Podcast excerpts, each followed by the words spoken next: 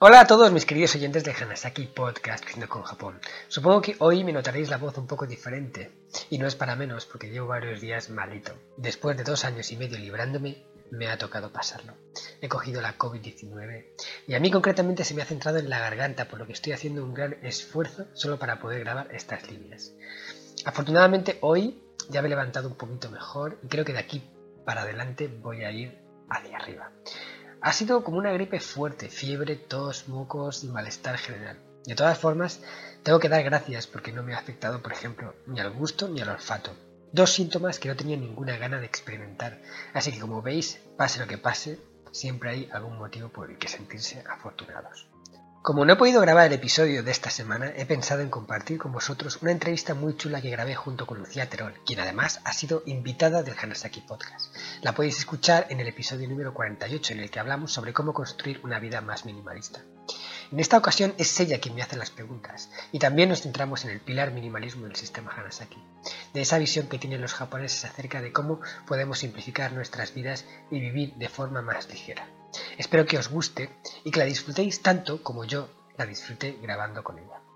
Un abrazo a todos y os dejo con la entrevista. Hola, hola. Te doy la bienvenida a esta última entrevista de la temporada, que es la entrevista de julio. En esta entrevista viajamos a Japón de la mano de Marcos. Japón es un país en el que nunca he estado físicamente y que me apasiona. Y para mí ha sido muy especial traerlo de la mano de una persona tan experta en esta filosofía, en esta cultura y que lo aterriza de una forma muy concreta que nos puede inspirar en nuestro día a día.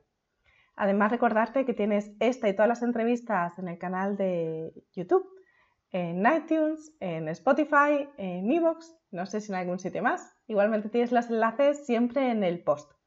Todas las preguntas, algunas frases de la entrevista y si se nombra algún libro o cualquier cosa, siempre tienes todos los enlaces en el post, que en este caso es sencillezplena.com barra marcos y ahí encuentras toda la información. Por mi parte, simplemente desearte que disfrutes de esta entrevista, espero que te aporte valor y nos vemos en septiembre con más charlas minimalistas el mundo de lo material no es algo de lo cual te puedas deshacer ni quizás debas deshacerte, ¿no? No es, no es tampoco para que nosotros nos vayamos a una cueva sin nada y vivamos totalmente alejados de lo material, sino es tener una relación con lo material que sea beneficiosa.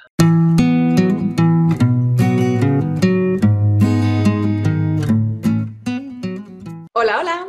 Te doy la bienvenida, pero hoy te doy la bienvenida con un té es un té verde de jazmín en una taza de Japón y es que hoy traigo como invitado en esta charla minimalista a Marcos Cartagena, que es un enamorado de Japón, un apasionado y tiene una página que es marcoscartagena.com en la que difunde su proceso de descubrimiento personal a través de ir descubriendo Japón.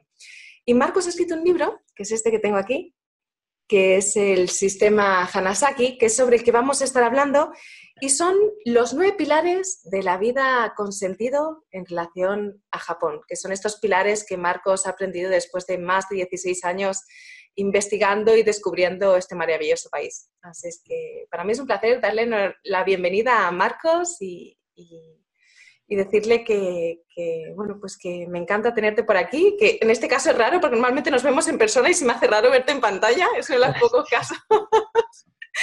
y decirte que, gracias por aceptar esta invitación. Muchas gracias a ti, Lucía, por hacerme un huequito en tu canal y espero poder aportar el máximo valor posible a todos tus seguidores con el sistema Hanasaki.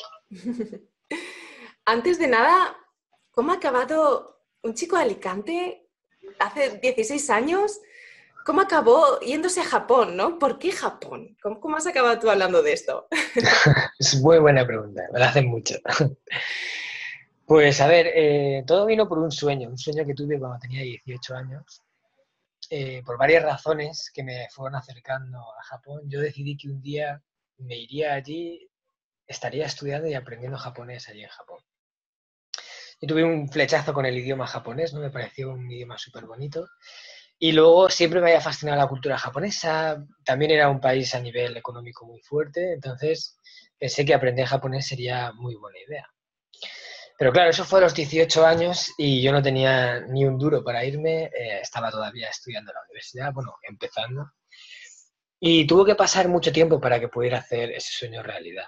Realmente estuve prácticamente 10 años, eh, pico y pala, pico y pala, con que me voy a ir a Japón, me voy a ir a Japón, hasta que por fin pude atar todos los cabos y, y lo hice realidad, ¿no? Hice las maletas y me fui y pasé un primer año allí en Japón que me cambió literalmente la vida.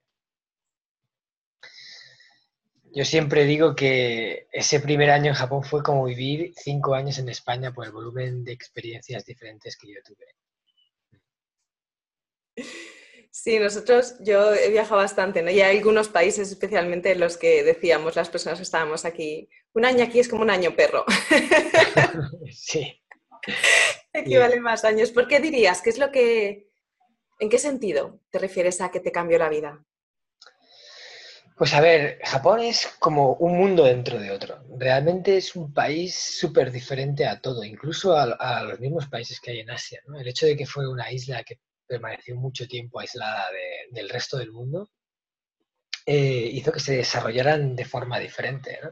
Entonces, cuando tú llegas desde España y te encuentras con, una mentalidad que no tiene nada que ver con lo que has visto hasta ahora, con una forma de hacer, con una forma de, pensar incluso, porque el mismo idioma japonés ya está estructurado de forma en que tienes que cambiar tu forma de pensar para poder hablar en japonés, ¿no? Eso es lo que realmente lo hace complicado. Pues eso a mí personalmente me impactó muy fuerte. ¿no? Yo allí en, Japón encontré cosas que pensaba que eran imposibles viviendo en España y allí vi que, que se hacían realidad. Vi que había cosas que yo buscaba o quería o deseaba que estuvieran aquí y las encontré allí. También encontré cosas allí que le faltaban y que aquí en España teníamos. ¿no? Por eso yo siempre digo que España y Japón son dos países que se complementan muy bien, porque lo que uno tiene bueno es lo que les falta a nosotros y viceversa. Mm. Mm. ¿Nos pondrías algún ejemplo concreto de alguna de estas cosas que crees que pueda aportar Japón y que crees que en algún sentido puede aportar España, como un ejemplo concreto de este, de este complementarse? Sí. Pues mira, en Japón, tú cuando llegas percibes eh, una serie de valores que se respiran casi en el aire. Esa es una de las cosas que a mí más me impactó, ¿no? Ese respeto, esa educación constante, esa amabilidad de, la gente en los servicios, en cualquier lado que vayas a comprar, siempre te atienden con una sonrisa. ese civismo, ¿no? Que cuando ocurre algo, un, un cataclismo o lo que sea, todos se apoyan, todos se ayudan, todos se respetan, ¿no? Incluso tienen una cultura por devolver eh, los objetos perdidos, ¿no? Eh, perder cosas muy valiosas y recuperarlas, no cosas que dices en España las darías completamente por perdidas. Aunque a veces ocurre el milagro y aparecen, pero lo normal es que, pues lamentablemente alguien se las quede allí. Lo más normal es que te las devuelvan, ¿no? De todo eso, en, en, España lo vemos casi como un mito, como algo imposible, y allí es el pan de cada día. No, no les sorprende, de hecho, cuando pierden algo ni siquiera se asustan, porque saben que lo van a recuperar. esa es una sensación que dices, ostras, te choca mucho al principio.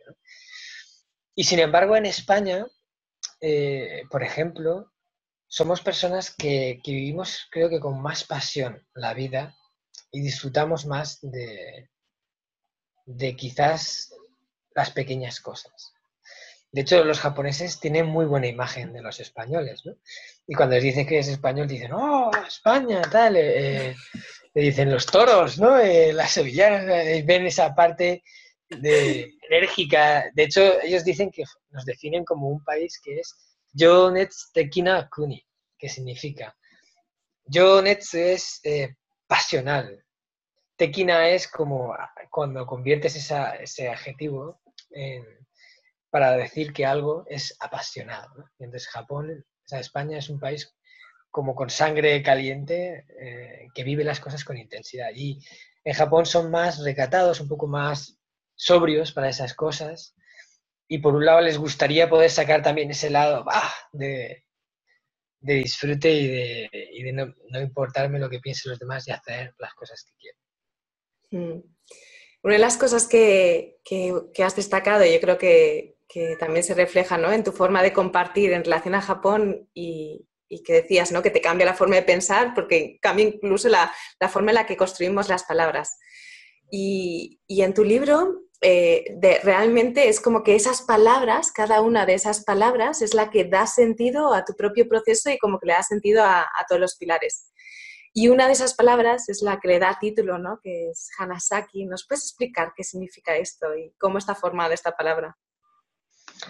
Pues mira, esta palabra fue la última en llegar de cuando yo escribí el libro. Yo escribí este libro pensando en, en, recopilar las enseñanzas más valiosas que Japón, la cultura japonesa, tiene para ofrecer al mundo. Todo ello basado en los secretos de la longevidad japonesa, que es el país con mayor esperanza de vida del mundo. Eh, entonces, cuando ya tenía todo el sistema hecho, los nueve pilares, quería ponerle un título que, diera sentido a todo. Y era muy difícil porque cada pilar va por una rama, ¿no? Va por un tema. Se tratan diferentes temáticas que en su conjunto al final logran un propósito común. Entonces se me ocurrió, me vino a la cabeza Hanasaki. Hanasaki es una palabra eh, inventada realmente, o sea, no es una palabra que exista en el vocabulario normal, pero es que en japonés tiene esa capacidad de poder crear palabras uniendo símbolos. Eso se hace mucho en la poesía haiku y, en la literatura. Se crean nuevas palabras constantemente porque unes conceptos. Entonces yo uní el concepto de flor y el concepto de florecer. Esa palabra es hana, flor, saki, que florece es el sistema de la flor que florece. Porque al final, si aplicas todos los pilares, si aplicas todas las enseñanzas, la única consecuencia posible es que florezca la mejor versión que llevas dentro. Por eso es el sistema de la flor que florece. Me encanta. A mí también. Esta pregunta venía porque es que me encanta. Es muy romántico. Yo soy así. Sí, de hecho uno de mis tatuajes es una flor de loto por el, y tiene un sentido que, bueno, no va a cuento, pero está relacionado con, un mantra que tiene una parte de, florecer. Y cuando leí el significado del sistema me pareció maravilloso, porque no es añadir nada. Estos sistemas o estos nueve pilares no son para, ponerte cosas de más, sino para simplemente eh, despegar lo que, lo que ya está. Uno de estos pilares eh, creo que ya sabes por dónde voy, es el minimalismo. por supuesto. que como sabes es, mi pasión y, bueno, mi, filosofía de vida, en cierto sentido. Me gustaría que preguntarte, ¿cómo defines tú el, minimalismo? ¿Cómo se define, cómo lo defines tú a través de tu experiencia en relación a, Japón? Pues eh, mira, mi experiencia con el minimalismo Empezando por ahí, llegó el primer día que entré en la que sería mi habitación durante un año en Japón. ¿vale? Yo me alojé en la clásica eh, Machilla de Kioto, es una casa tradicional, antigua, y cuando la dueña abrió la puerta y, vi la habitación prácticamente vacía, o sea, con un tatami, con una mesita en el centro, con una, un cojincito para sentarse, o sea, ni siquiera una silla, un cojín, ¿sabes? Yo lo primero que pensé recién llegado de España es, ostras, esto, esto está por amueblar, ¿no? O sea, aquí voy a tener que ir a comprar algo a, Ikea o, o me sentía como muy vacío, ¿no? Sin cosas. Pero después de un mes allí, eh, viviendo en ese cuarto, o pasando mucho tiempo en ese cuarto y reflexionando, entre otras muchas cosas en lo que el cuarto me hacía sentir, me di cuenta de que ese espacio, o sea, ese lugar en realidad no estaba vacío, en realidad estaba lleno de espacio. Y yo siempre digo que no sé cómo muy bien describir la sensación que me aportaba eso, pero para mí era como si la energía tuviera sitio para circular, como si, como si nada se quedara estancado. Yo ahí recordaba cómo era mi cuarto en España, ¿no? Antes de irme, y había veces en las que me tenía que quedar mirando el cuarto con la, última chupinada que me había comprado de decoración para ver dónde lo colocaba, porque no había sitio posible ya. ¿no? Y, entonces yo en esa habitación en Japón vi pues esos templos, esos lugares prácticamente diáfanos, prácticamente sin elementos decorativos, con lo justo para que sea hermoso, pero no esté sobrecargado, ¿no? Y a mí me daba mucha tranquilidad, me daba paz, me hacía sentir bien, me hacía estar como más concentrado.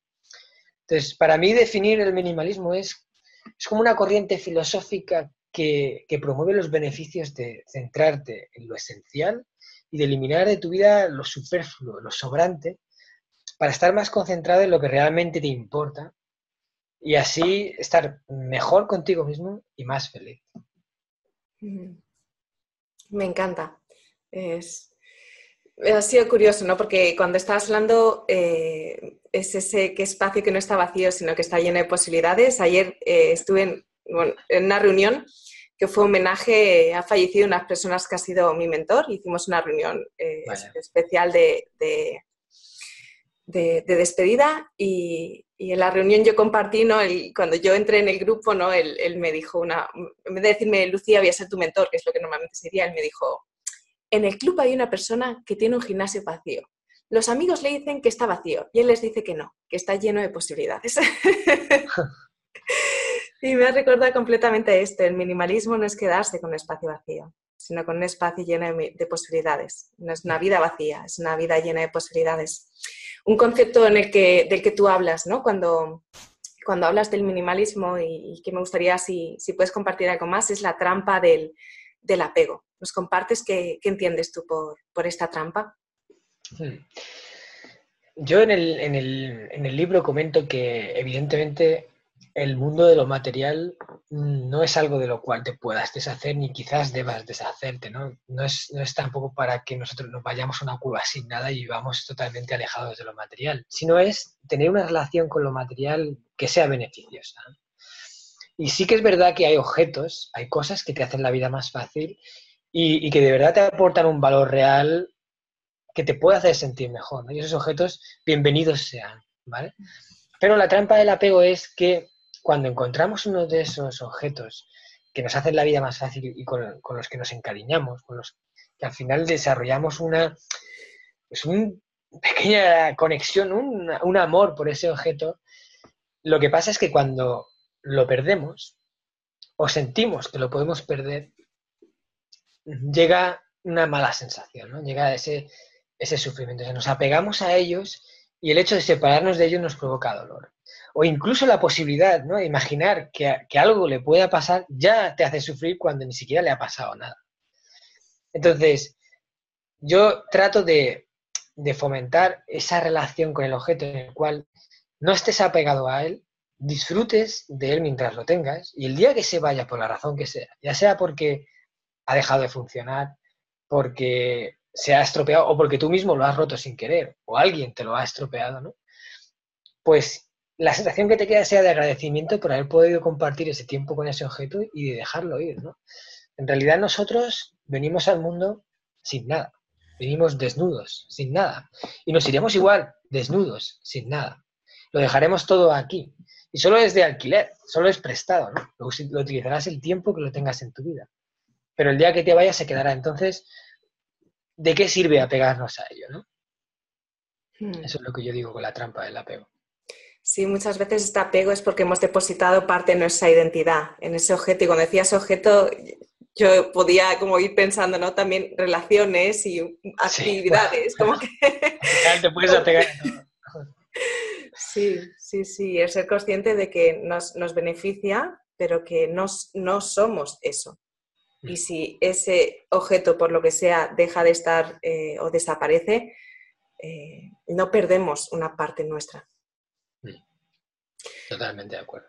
Eh, hay muchos temas que me gustaría hablar contigo y sé que el tiempo es limitado, entonces voy a intentar como, como ir acotando, ¿no? Para, para ir para tener una conversación que, sea fluida. Y uno de estos temas y, que me gustaría preguntarte es sobre el término Kaizen.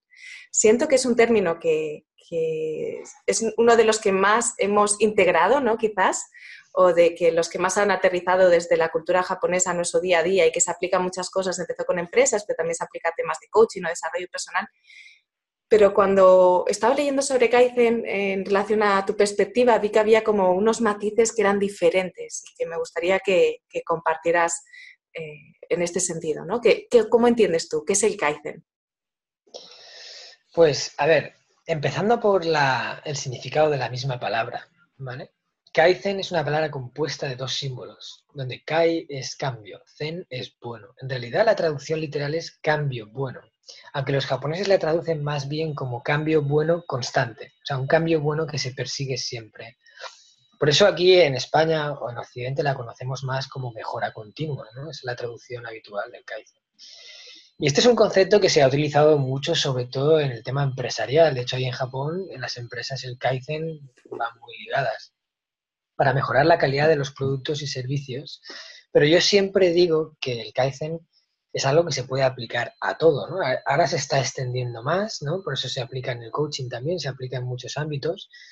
Pero al final el Kaizen es algo sencillo y es el tratar de hacer las cosas mejor la próxima vez de la que ya lo has hecho en esta. Porque incluso aunque ya lo hayas hecho bien, siempre hay un pequeño margen de mejora. Pero yo con el libro quiero ir un poquito más allá con esa palabra, porque para mí la esencia que esconde ya no es solo de hacer las cosas mejor. Yo digo que el Kaizen es evolución en vida. Esa es la, forma en la que yo le bauticé. Y me baso en la naturaleza, ¿no? Para mí la naturaleza es el mayor ejemplo de Kaizen que existe.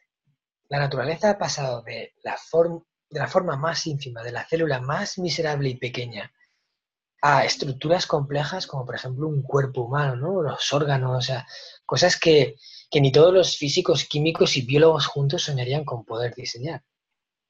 Y todo ha sido en base a pequeños cambios, uno detrás de otro, uno detrás de otro, siempre buscando la adaptación y siempre buscando la evolución. De forma aleatoria, sí, quizás. Pero el caso es que siempre ha ido mejorando. Y si la naturaleza en su conjunto persigue ese noble objetivo y nosotros que somos parte de ella, ¿por qué no aplicarlo también? ¿no? ¿Por qué no evolucionar?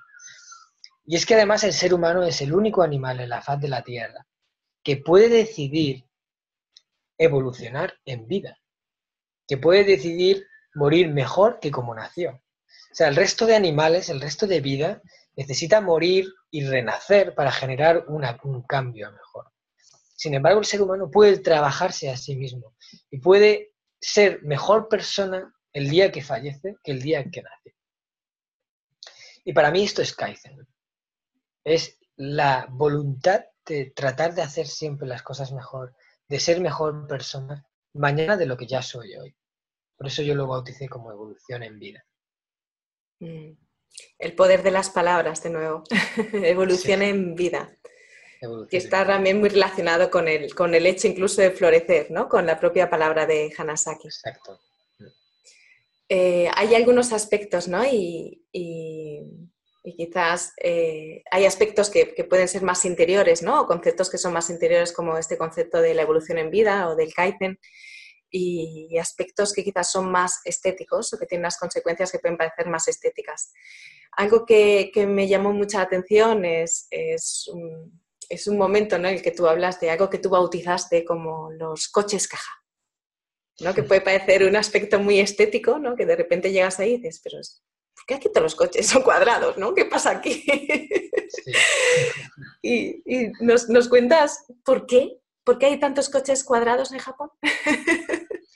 Bueno, realmente esto nadie lo sabe. ¿eh? Es una cosa que no hay una respuesta clara, pero yo sí tengo una versión de por qué es así, que lo aprendí con, con los señores Tokuda. Yo tuve la suerte de vivir con una familia de japoneses, bueno, en realidad era un matrimonio de ancianitos japoneses que me alojaron y me cuidaron como si fuera un hijo y, allí aprendí realmente eh, sobre Japón, de todas las cosas que hasta ese momento no había podido conocer porque eran a cosas más profundas.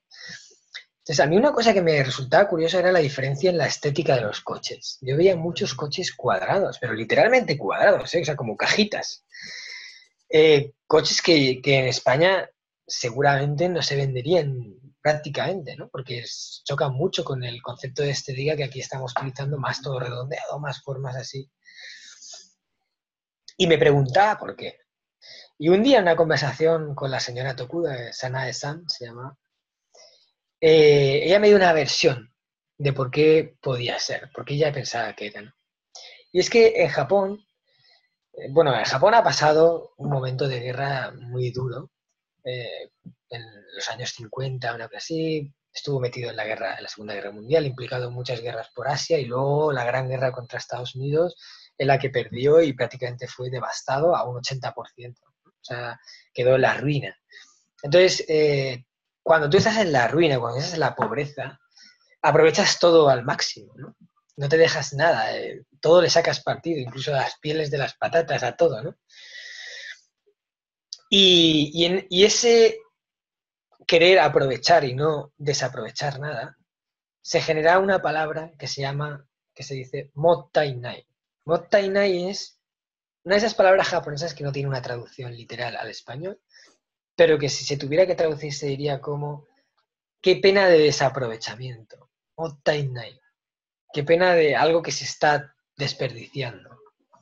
Entonces, cuando, imagínate, tú cuando vas eh, te comes una sandía y te dejas la mitad y la vas a tirar, es mottainai, ¿no? Has desaprovechado media sandía, ¿no? Podrías haberla apurado más. Y ellos, los japoneses, son muy mottainai. Tratan de aprovecharlo todo y de no... De, todo eso que se queda sobrante, que se queda perdido, les, sabe mal. Y, los coches cuadrados son más eficientes en cuanto a, a la utilización del espacio, más que los redondos. Si tú tienes un coche así, pues toda la, curva te quita ese, espacio que, si lo tuvieras cuadrado, pues podrías meter más cosas y te cabría todo de forma más eficiente. Entonces, los coches cuadrados de Japón son un reflejo de ese sentimiento de los japoneses por tratar de no desaprovechar, no, no ser mottainai. Mm. Está también muy relacionado con, de hecho, estar en ese pilar con, el, con la naturaleza, ¿no? Con el no desaprovechar incluso los, los recursos que tenemos a todos los niveles e incluso desde esta perspectiva más, más, más estética. Hmm. Eh, Marcos, algo que, te quería preguntar, ¿no? Tú hablas mucho de, esta familia, ¿no? De estos, estos señores que, te acogieron, este, este hombre y esta mujer. Eh, ¿Cuáles crees o cuáles dirías? Si tuvieras que decir como tres consejos que te llevas o tres aprendizajes. Sé que, son, sé que hay muchos y, sé que los tienes un poco destilados en, el libro, pero también en, tu vida ¿no? y en tu día a día. Pero si tuvieras que elegir tres, ¿cuáles crees que serían? Hmm. Pues a ver, eh, yo de verdad aprendí muchísimo allí con ellos y fueron muchas las cosas que me llevé de, de mi experiencia en casa de los señores Tokuda si tuviera que decir alguna cosa, por ejemplo, yo recuerdo un día en el que hablando con él sobre, sobre la relación de Japón y Estados Unidos, curiosamente Japón y Estados Unidos se llevan muy bien. Y hace 50 años Estados Unidos y Japón estuvieron en guerra y, eran enemigos acérrimos. De hecho, Estados Unidos ganó la guerra e invadió Japón. O sea, lo, digamos, lo, se asentó allí para controlar todo, que Japón no volvía a, establecer esa política y tal. Y sin embargo se lleva muy bien. Entonces yo me preguntaba, ¿por qué pasa esto? Lo normal es que los japoneses estuvieran odiando a los estadounidenses y esperando ese momento para vengarse. Pues eso es lo que normalmente ocurre eh, en general, en, la mayor parte de las guerras con los países. Y yo le pregunté, al final le pregunté al señor Tokuda en una de estas conversaciones, ¿por qué se llevaban bien con los americanos ¿no? cuando habían tenido ese, conflicto tan grande? Y tanta gente había fallecido, había muerto a manos de ellos. Y lo que me dijo me, dejó un poco ¡fum! flasheado. ¿no? Él se quedó así como pensando como si fuera algo que tampoco se hubiera planteado mucho. Y entonces me dijo, los japoneses han perdonado a Estados Unidos. Y ahora buscamos la paz. Y, fue como un...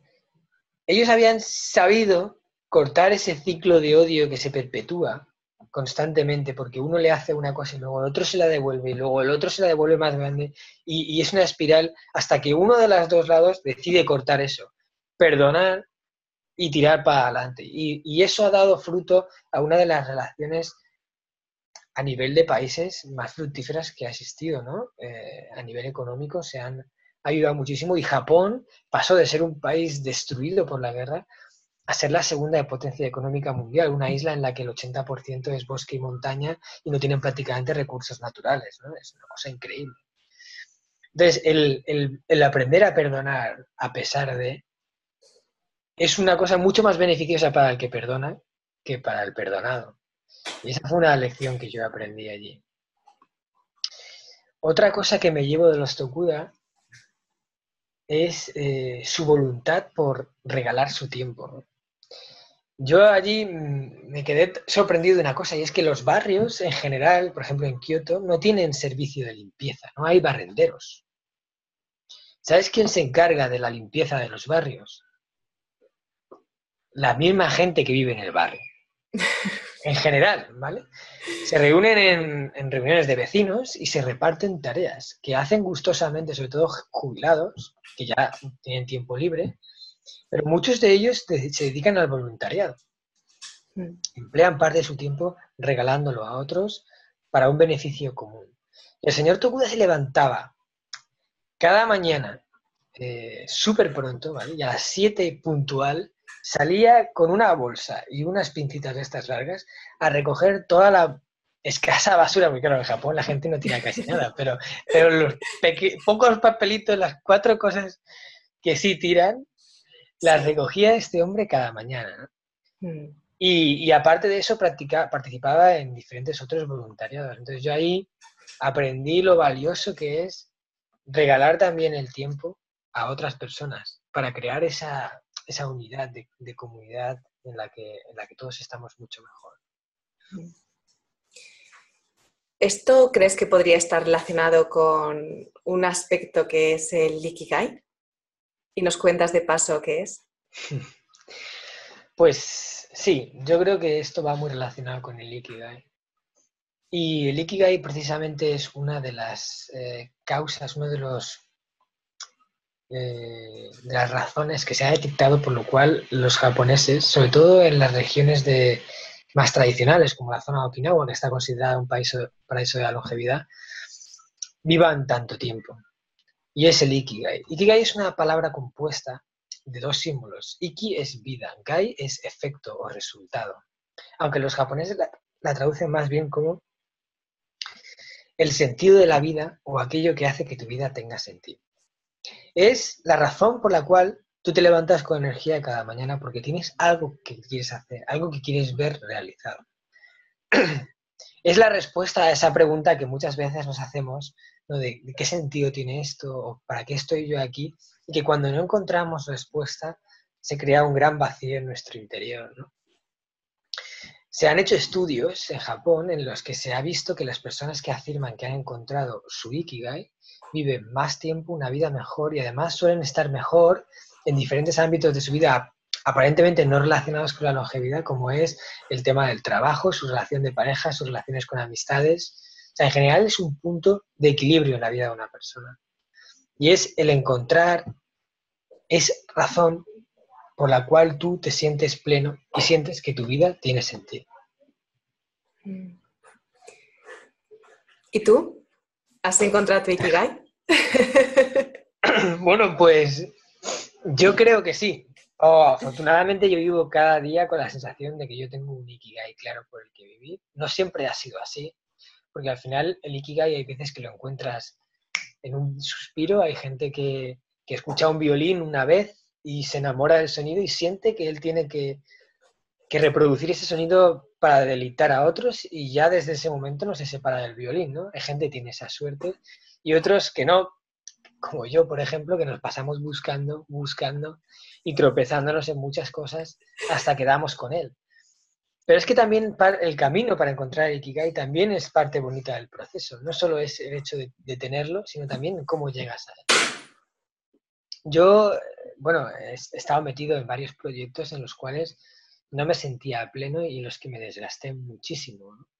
Concretamente con Japón montamos una iniciativa en la cual introdujimos el, el pádel por primera vez, el deporte pádel que tanto éxito estaba dando en España, lo introdujimos en Japón y, fue una tarea titánica eh, que, que, me llevó mucha energía, pero con la cual yo no estaba realmente conectado. Yo el tema del pádel no lo hacía porque pensara que que el pádel era un gran deporte que, tenía que, llevar a todo el mundo y que todo el mundo pudiera disfrutar de él, sino era más bien por, por temas económicos, por temas de, de éxito profesional, de pensar que podía ser un gran negocio y cosas así, lo que nos llevaron allí. Y, y cuando tú no tienes ese, esa dosis extra de energía que te da el sentido de cumplir una misión, el sentido de tener un propósito, te vas topando con muchos obstáculos que, que te van consumiendo, de verdad, literalmente la vida, el tiempo, la energía, todo. Y un proyecto emprendedor va a requerir que tú estés ahí una detrás de otra y te caigas una vez, te levantes otra y te caigas una vez y te levantes otra. Y yo siempre digo que eso solo te lo da el Ikigai. Cuando tú sientes que eso tienes que hacerlo sí o sí, porque para ti es una misión. Entonces yo después de ese proyecto eh, me tuve que replantear todo y tuve que decir, a ver, Marcos, a ti te encanta Japón. Lo sabes desde hace mucho tiempo, pero de Japón, ¿qué es lo que te gusta? Porque está claro que las reuniones de negocios en, los rascacielos de Tokio ahí eh, no son lo tuyo. Y, yo me di cuenta que lo mío estaba más conectado con, con la cultura, con las tradiciones, con los paisajes, con los templos, con las enseñanzas de Japón. Y entonces así fue como, junto con mi hermano Antonio, los dos decidimos montar una agencia de viajes para llevar a personas allí y hacerles descubrir el verdadero Japón. Y así fue como nació descubriendojapón.com, una agencia que organiza viajes con alma al país del sol naciente. Y a través de esa agencia nosotros estamos mostrando aquello que realmente nos apasiona de Japón. Entonces yo digo que, que mi Ikigai es mostrar Japón como de verdad es y ayudar a otras personas a seguir creciendo como eh, a través de las enseñanzas más valiosas que tiene eh, Japón. Mm. Ese es mi Qué bonito. Gracias. ¿Cómo es el día a día de una persona o cómo es tu día a día de, Marcos? ¿no? ¿Qué haces tú desde que te levantas? Tú ya tienes tu Ikigai y tienes como ese motor ¿no? que, que, le das sentido a tu día a día. ¿Cómo sería un día en tu vida? Bueno, pues un día en mi vida ¿Te refieres a, más o menos qué hago yo cuando me, que, me levanto hasta me acuesto? Pues a ver, eh, trato de levantarme lo más pronto posible, aunque es una lucha constante que yo llevo ahí en mi interior, porque siempre he sido muy nocturno y, trato de... Eh, yo me doy cuenta de que por las mañanas aprovecho mucho mejor el tiempo. Mm. Entonces, pues trato de levantarme a eso de las seis, más o menos, seis y media. Y eh, una de dos, o me voy al gimnasio por la mañana o me voy directamente a la oficina a aprovechar después de hacer un, desayuno bien saludable, con una infusión, un poquito de fruta y una tostada con aceite. Y, nada, me paso la mañana trabajando, eh, haciendo realidad mi Ikigai. Por un lado, la parte de descubriendo Japón, que es la de los viajes, y por otro lado la parte del libro y todo lo que estoy tratando de generar a raíz del sistema Hanasaki. Y yo solo trabajo por las mañanas. Ese fue uno de los... Cuando me hice independiente, cuando me hice dueño de mi vida, dije yo solo voy a trabajar por las mañanas. Ese es un decreto que yo tomé, entonces yo termino a las dos y media, me voy a casa y ya no vuelvo a la oficina. Y luego por las tardes intento utilizarlas para hacer cosas que me gustan, para pasar tiempo con, mi hijo pequeño, que ahora tiene, ahora es muy chiquitín, tiene ocho meses y me necesita mucho, con mi pareja, con Luis. Y nada, disfrutar de la tarde, tampoco una cosa. Luego, pues llevar a cabo diferentes cosillas, meditar un poquito cada día, trato de, leer, siempre de leer un poco, por lo menos media hora cada día intento siempre que me acuerdo de agradecer. El ejercicio de los agradecimientos es algo que a mí me ha ayudado mucho, de dar las gracias por todo lo que tenemos, porque a veces lo damos por sentado y en realidad no es así. Y acostarme pronto, aunque me cuesta también. Llega la noche y me niego a asumir que el día se ha acabado. ¿no? Es como, Marcos, ya se ha acabado. Ahora, a partir de aquí, consumes parte de tu día de mañana. Estás robándole tiempo a tu yo de mañana. Yo lo hablo así. mi yo de hoy ya se ha acabado el día. ahora le estoy robando tiempo a mi yo de mañana que se va a, cabrear conmigo, digan, ¿por qué hiciste esto, no? Y acostarme prontito a las 11, una cosa así, estar en la cama. Muy bien. Me parece muy curiosa, ¿no? Esta forma de autohablarte y yo creo que es una estrategia maravillosa. Yo me levanto temprano, ya sabes, a mí no me cuesta nada porque no me cuesta nada acostarme temprano. Qué suerte. Pero me ha parecido muy gracioso tener esta conversación contigo mismo de, oye, mira, que es que ya, tú ya estás, tú ya has acabado tu, tu tiempo, como si fuera un videojuego. Totalmente, yo hablo mucho conmigo mismo. Me digo las cosas, ¿no? Es que si no me las digo yo, necesito ahí que me estén dando el, la brasa. Eh, algo, que compartes mucho también es, la conexión con, la naturaleza, ¿no? que de hecho es uno de los pilares, de los nueve pilares. Eh, ¿Qué has aprendido o qué te ha enseñado la naturaleza? Pues la naturaleza me ha enseñado muchas cosas. Yo creo que es uno de los grandes maestros y sobre eso hablo en el libro, que está enseñando al ser humano constantemente nuevas formas de seguir prosperando y de resolver problemas que hasta ahora no le encontraban solución. Yo, si tuviera que decir qué es lo que me llevo de la naturaleza, diría, primero me llevo que la naturaleza es una maestra en el tema de adaptarse al cambio. Siempre que ocurre algo la naturaleza, se adapta. Tarda un poco más o un poco menos, pero se adapta a ese cambio, sea cual sea el cambio. Siempre hay una forma de fluir después de que algo disruptivo altere la situación. Y eso es súper importante para nosotros. De hecho, uno de los mayores problemas que tienen muchas personas es la incapaces de adaptarse al cambio o negarse al cambio. De tratar de bloquear una situación cuando, cuando el cambio ya es necesario, pero te quieres quedar en lo que ya conocías, en lo que te sientes bien, en lo que sabes manejar y te resistes a, dar ese cambio que te puede aportar muchísimas cosas. La otra lección fue la que, la que nombro en el Kaizen, la de evolucionar en vida. La naturaleza siempre está en evolución, siempre trata de hacer las cosas mejor, mañana de cómo las hace hoy. Y yo trato de emular a la naturaleza en ese sentido. Y la última aprendizaje fue eh, así más impactante en mi vida, fue lo de, lo de fluir, ser capaz de fluir. Y aunque tú te fijas un objetivo, el camino no tiene por qué ser el que tú habías planeado en un principio. Y aunque sí que es bueno planear para tener una guía, es muy importante ser capaz de dejar de llevar y fluir. Porque es como hacen los ríos, ¿no? Un río llega al mar. Pero ¿cómo llega al mar? Si encuentra una roca, la fluye y luego la, rodea, no se queda atascado en algo. Y eso fue la, gran lección que es, que más me acuerdo muy bien, que también lo nombro en el libro, eh, la primera vez que yo vi una entrevista de, Bruce Lee, un artista marcial y actor al que yo le tengo mucho, mucho cariño.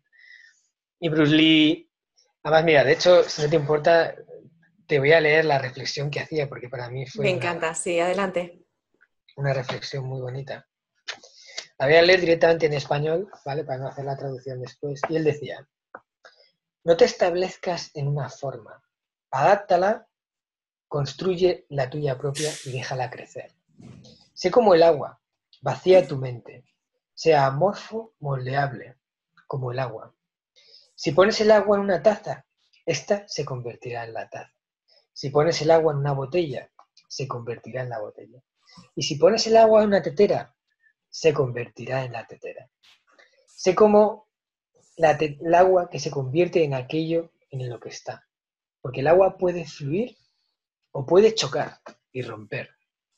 Así que sé como el agua, amigo mío. Mm. like water, my friend. Todos conocemos eso gracias al anuncio de BMW que lo puso de moda. Un punto positivo. sí. Esto me recuerda. Eh, yo he hecho distintos retiros en, mi vida y, y, algunos de ellos de silencio, y en uno de ellos eh, pasé mucho tiempo sola, sin distracciones y, tenía enfrente de mí una palmera. ¿no? Pasé mucho tiempo tumbada en una hamaca y tenía frente a mí una palmera.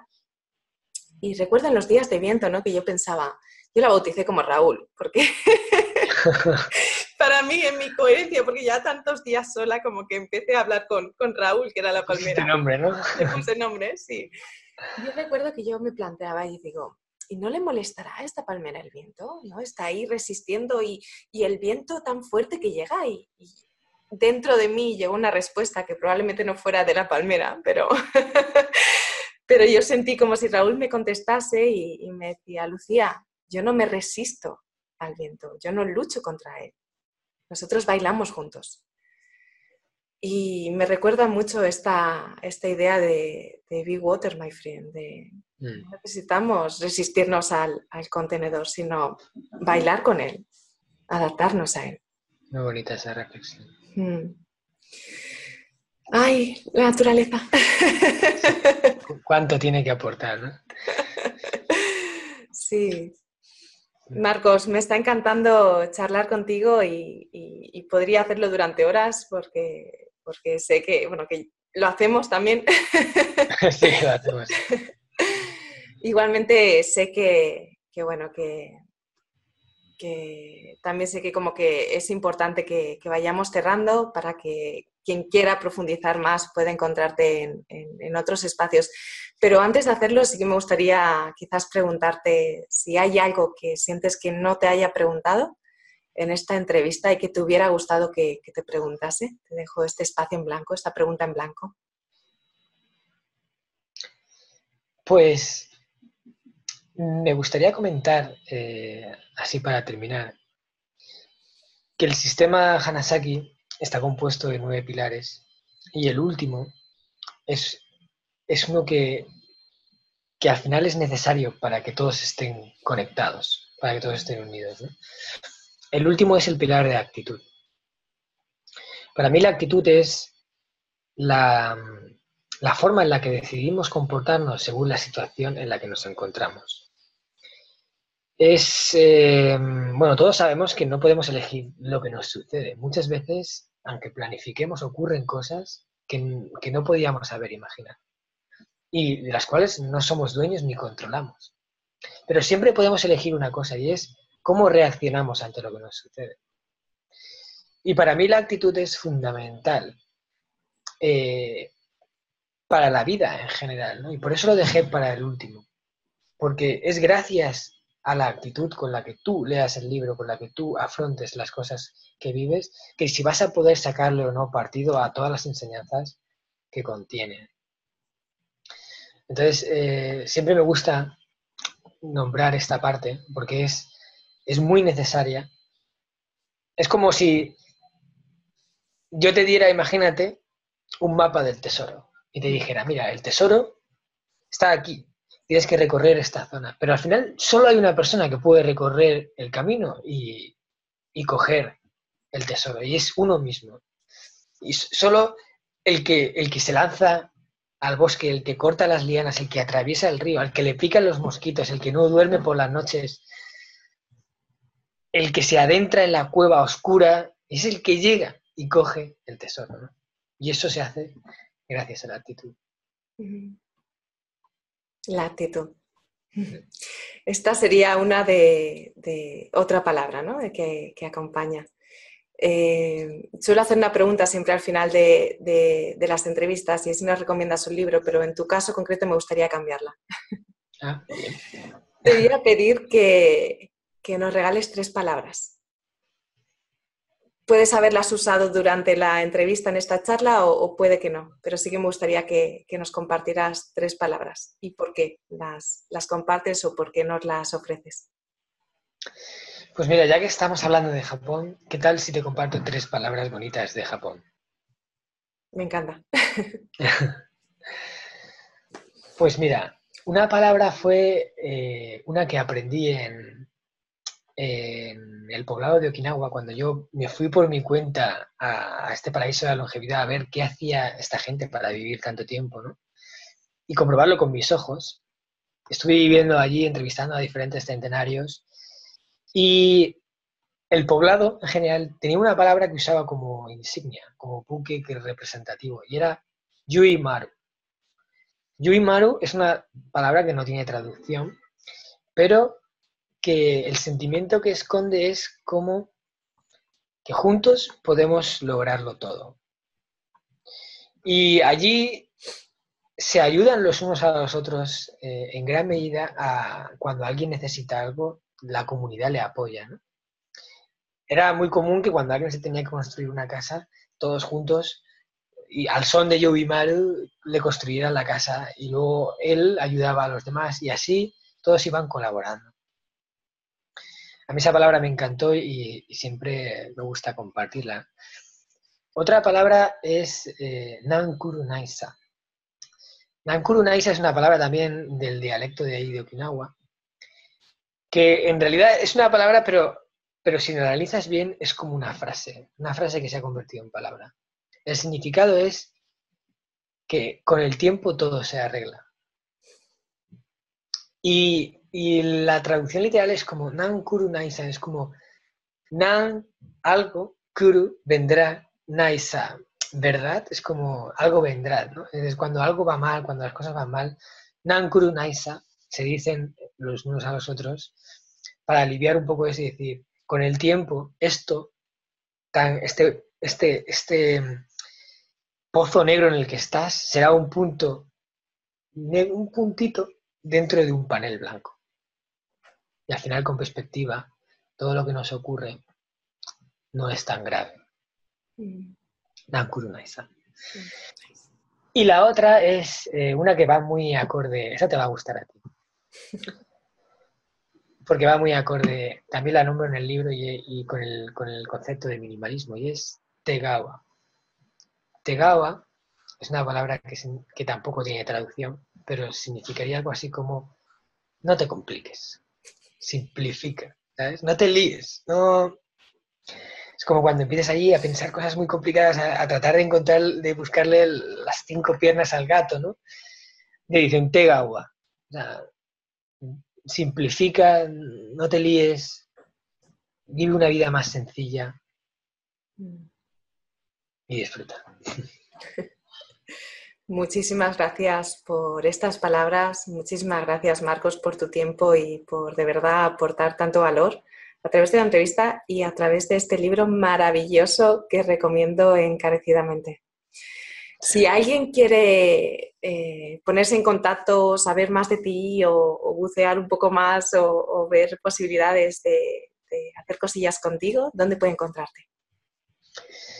Bueno, pues eh, principalmente podría encontrarme en mi web personal, eh, marcoscartagena.com, donde hablo sobre el sistema Hanasaki, en el que escribo un blog en el que trato de, de contar un poco, pues, no solo reflexiones extraídas del libro, sino también reflexiones mías sobre la vida eh, luego también pueden seguirme en Facebook, en Marcos Cartagena, en el que también voy haciendo publicaciones, Instagram.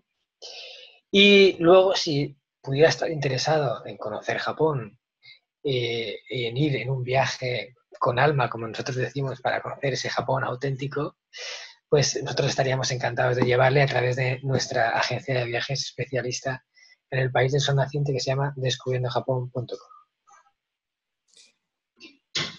Pues muchísimas gracias, Marcos. Yo os invito de verdad a, ir un poquito más allá y a descubrir todo lo que Marcos tiene que aportar, porque esta entrevista ha sido simplemente una pequeña parte, un fragmento de algo que, que, va mucho más allá, que a veces son cosas muy sencillas y, bueno, como sabes, yo creo que esas cosas tan sencillas muchas veces son las más poderosas. Así es que, Marcos, muchísimas gracias por tu tiempo, por tu generosidad y, por tu compartir. Muchas gracias a ti, Lucía, por la entrevista tan maravillosa que me has hecho. Seguimos. Os mando un abrazo y vamos hablando. Chao.